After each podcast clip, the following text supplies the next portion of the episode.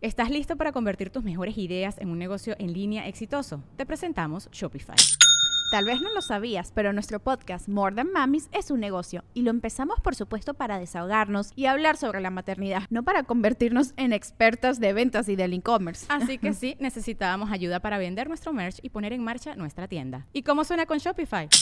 Llegó otra venta. Shopify es la plataforma de comercio que está revolucionando millones de negocios en todo el mundo. Ya seas un emprendedor desde tu casa o desde donde sea, Shopify es la única herramienta que necesitas para iniciar, administrar y hacer crecer tu negocio sin dificultades. Con Shopify puedo gestionar pedidos, envíos y pagos desde cualquier lugar, brindándote toda la información y estadísticas de tus ventas al detalle. Regístrate para un periodo de prueba con tan solo un dólar al mes en shopify.com barra sonoro, todo en minúsculas Ve a shopify.com barra sonoro para llevar tu negocio al siguiente nivel. Shopify.com barra sonoro. Welcome to the Listening Time Podcast. Hey, everybody, this is Connor, and you're listening to episode 98 of the Listening Time Podcast. I hope you're all doing very well.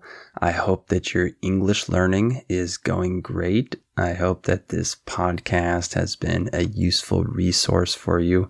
And remember that if you want my specialized training to help you improve your English listening and pronunciation even more, then make sure to sign up for my membership. You'll get my listening practice seminars, which help you identify and understand the different sound patterns in English.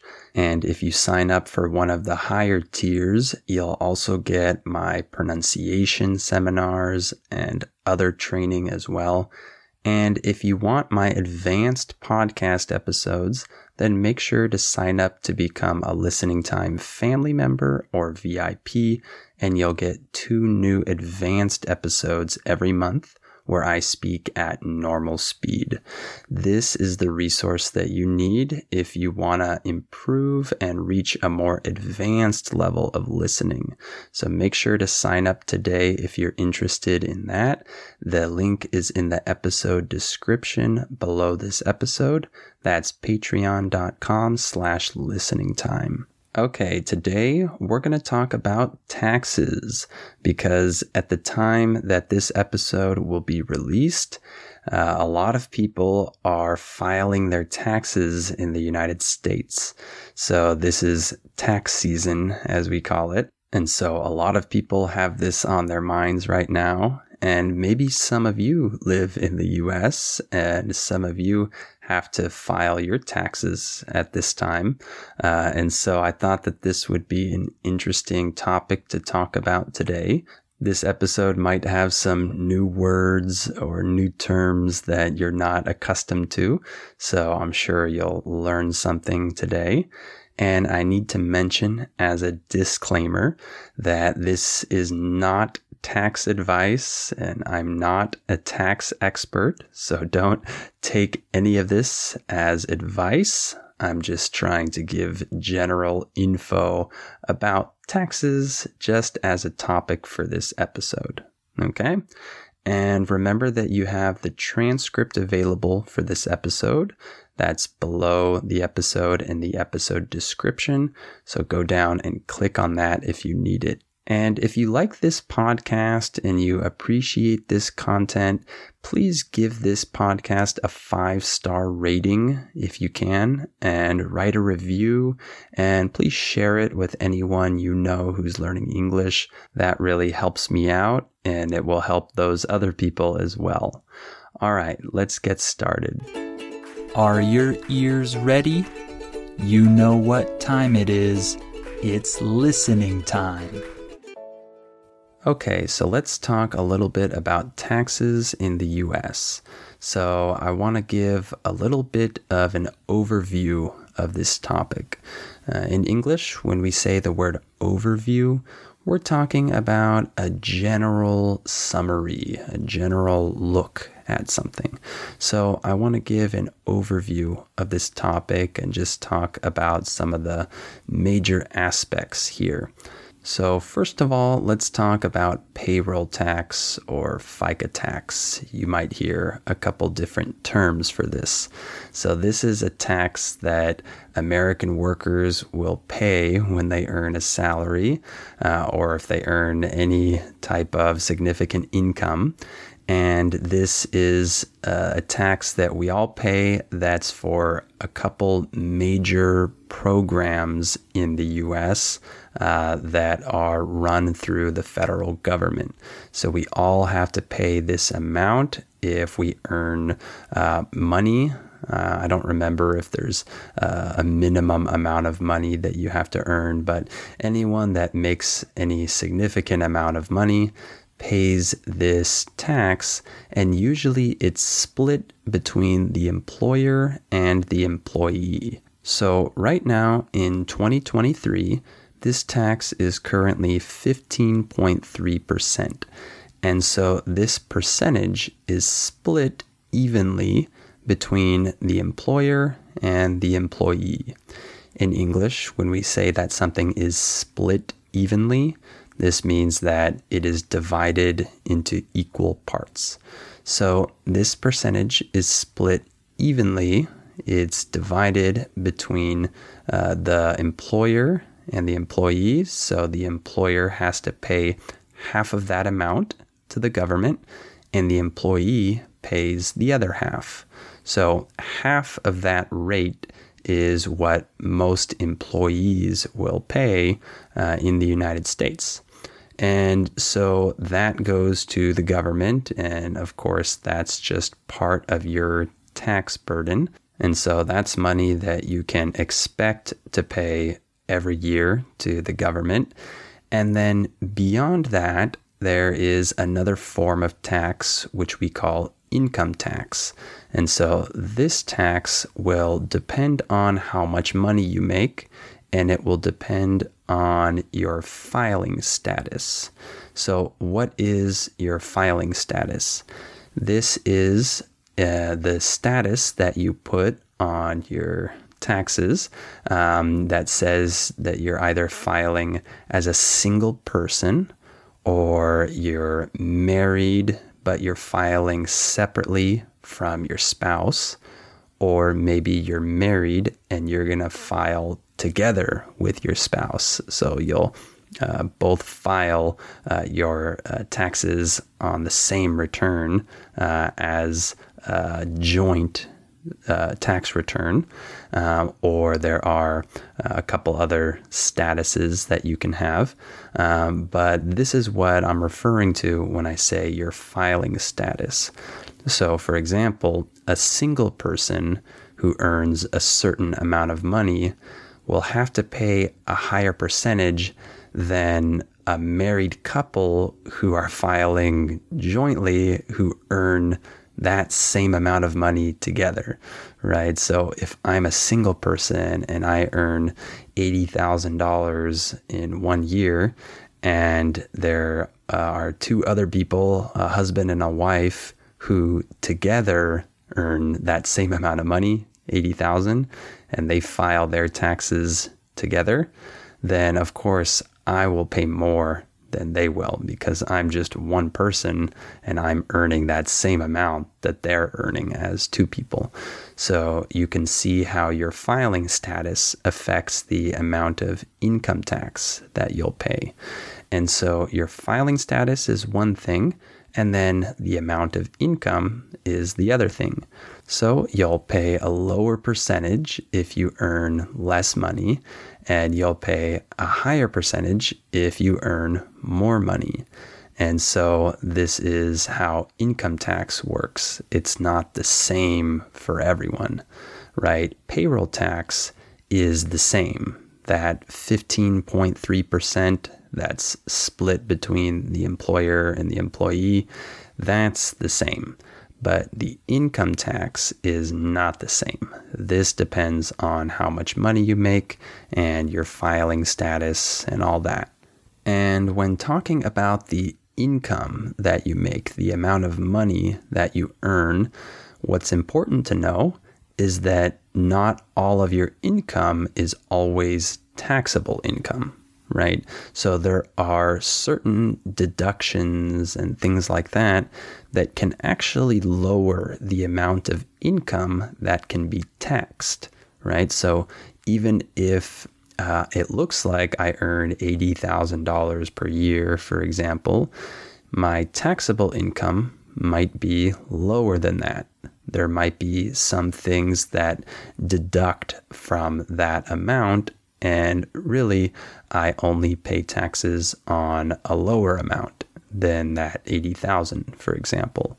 So this is something that people have to think about every year and see what deductions they can take and sometimes they'll even get credits. So a credit is different from a deduction because a credit will actually lower the overall amount of taxes you pay. It doesn't uh, lower your taxable income, it just lowers your taxes overall. So that's pretty cool. Uh, for a lot of people that can uh, claim some type of credit. Uh, and so all of that is how we determine our taxes every year, how much tax we need to pay, and uh, we file our taxes uh, every year, of course, and we have to um, figure out some details of deductions and credits and uh, other things, like I mentioned. And uh, after we file this, we might actually owe the government more money if we didn't pay enough taxes, or we might get a refund if we paid too much in taxes. So that's something that will be determined each year if you owe the government money, if they owe you money, or if you paid the right amount. And of course, it's not just your salary that gets taxed by the federal government. Uh, you get taxed on things like capital gains and dividends. Uh, what are these? Well, a capital gain means that you uh, have something that you bought, some investment or whatever, and then later on you sold that and made money on it right? So that would be a capital gain, and you would pay taxes on those earnings as well. And then a dividend refers to money that maybe a company pays you for owning and holding shares of their company, right? You own a stock and then you hold on to that, and that company might actually pay you to own that stock. So that's a dividend. And if you receive money from dividends, of course, uh, you have to pay taxes on that. So when it comes to your income, that you're taxed on, uh, it's not just your salary from your employer, right? You uh, have to pay taxes on other things if you earned money through other means. So that's something to keep in mind as well. And we also have state taxes. So, state taxes are different from federal taxes because it's a different government entity that's uh, collecting the tax. And they'll tax different things and they'll have different rates from the federal government. So you also have to know what the state tax laws are wherever you live. So I live in California. So, of course, I have to pay attention to what I owe the California uh, government or maybe the local government if there are local taxes. So, all of that uh, also needs to be taken care of.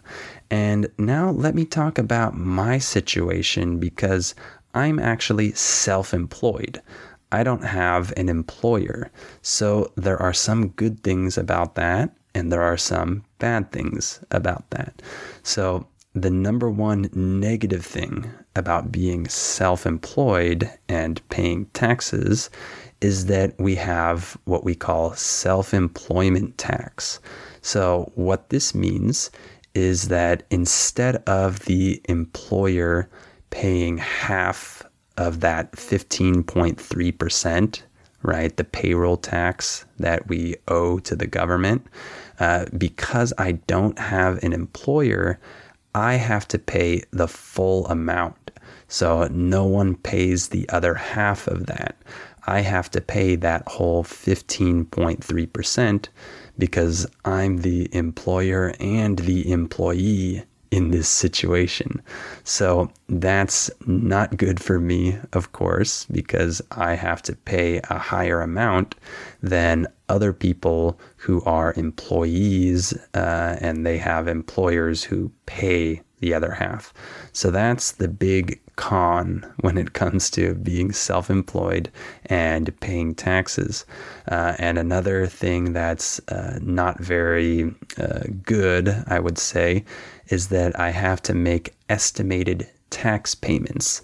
So I have to estimate how much money I'm going to earn over the next year and I have to uh, find uh, what that amount will probably be, more or less, and then I need to set up quarterly payments that I pay to the government where they take uh, money uh, from me. I uh, pay taxes in four different installments.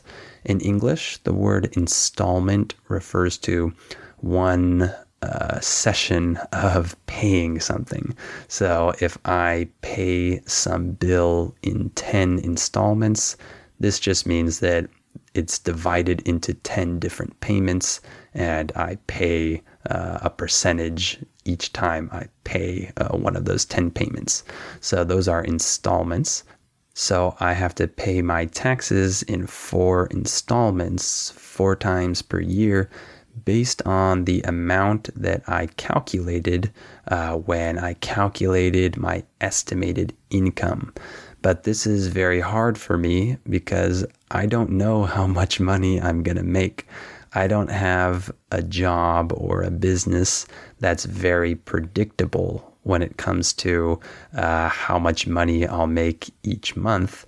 And so that can be very hard to do this estimated tax uh, calculation. And so I have to really analyze my uh, situation and try to uh, make my best possible estimation uh, of what I'm going to earn, but that's not easy. And so uh, this isn't something that I really like doing, but I have to do it. But there's one very good thing about filing taxes as a self employed person, and that is that we can deduct business expenses from our taxable income. So any expense that I have throughout the year that is business related, let's say I bought a computer for my job, for example, that amount that I paid on that computer is deductible uh, when it comes to my taxable income. So I can reduce the amount of taxable income that I have um, by subtracting all of my business expenses. So this is really cool because I spend a lot of money every year on things related to my job. And so all of that money gets deducted from my taxable income. And so even though I earn a certain amount of money every year, uh, if I have a lot of deductions, then I won't have to pay taxes based on that overall amount. It will be a lower amount, which will lower my taxes. So that's something that's really cool and that has helped me uh, with my taxes and it's helped me uh, not pay too much because uh, I can uh, deduct all of those business expenses. So I like that part of being self employed. And if you are a business owner and you have employees and things like that, you're obviously going to have a lot of other things to consider when it comes to paying taxes. So I don't know anything about that, so I won't talk about that. Um, I just know about being self employed and how that works. And there are other taxes that we pay uh, as well, besides uh, our income tax, besides the payroll tax. Uh, we have taxes that are on other things, for example, sales tax. So when you buy something, um, there is probably a tax attached to that item that you buy. Uh, and this is different in different states. So there is a different sales tax rate depending on where you live. Uh, and in the US, that amount is usually not shown um, when you look at the price in the supermarket, for example. Uh, if you see a certain price on an item in the supermarket, uh, you're probably going to pay more than what that price says because that price does not reflect uh, the sales tax that's added onto that. So, of course, all of you know about this type of tax, I'm sure, but in your countries, it's probably already shown in the price. So, that's a little bit different. And then we have to pay property tax sometimes, depending on where we live. Uh, you might have to pay tax depending on uh, if you own property and uh, what type of property, how much it's worth, etc. Uh, this is another tax that you have to consider as well. So, in addition to the tax that we pay on our income and things like that, we also have to pay taxes when we buy things, when we own property. And so there are uh, various different forms of taxes at different levels local taxes, state taxes, federal taxes. So there is a lot to consider here. And so, how do people do their taxes? Uh, some people prefer to go to professionals because it can be very confusing uh, if you don't know what you're doing. And so, around this time of year, you see many advertisements from uh, different companies that are offering to do your taxes for you. So, that's pretty common. And some people do it by themselves, but they use software that makes it much easier and that does all the calculations for them. And so that can really help you out. And I guess some people might do it manually. They might do the calculations on their own. And maybe some people like this people that like math or finances or things like that. Uh, they might even do it manually. I don't know people that do this, but I'm sure there are people out there that still do it like this. And so there are different ways that we can do our taxes. It just depends on if you want to do it yourself or you want to pay for some software or pay someone else to do it. Uh, and so uh, I've done my taxes in the last few years with software, and uh, I do it with my dad, and uh, we kind of figure it out together. So that's how I usually do mine. All right, why don't we stop there for today? I hope this episode was interesting for you, and I hope it was good practice for your listening skills. Remember that if you want my advanced podcast episodes, you can sign up to become a Listening Time family member or VIP and you'll get two new advanced episodes every month. So go down and click on the link in the episode description. That's patreon.com slash listening time. And of course, if you like this podcast, please give it a five star rating and write a review. And please share it with your friends, your family members, anyone you know who wants to learn English. All right. Thank you for listening to this episode, and I'll talk to you on the next episode of Listening Time. Are you ready to turn your best ideas into a thriving online business? Introducing Shopify, your no excuses business partner. You might not realize, but our podcast, More Than Mummies, it's a business. And we started it, of course, to talk about maternity, not to become an e commerce expert. So, yeah, we needed some help selling our merch and getting our store up and running.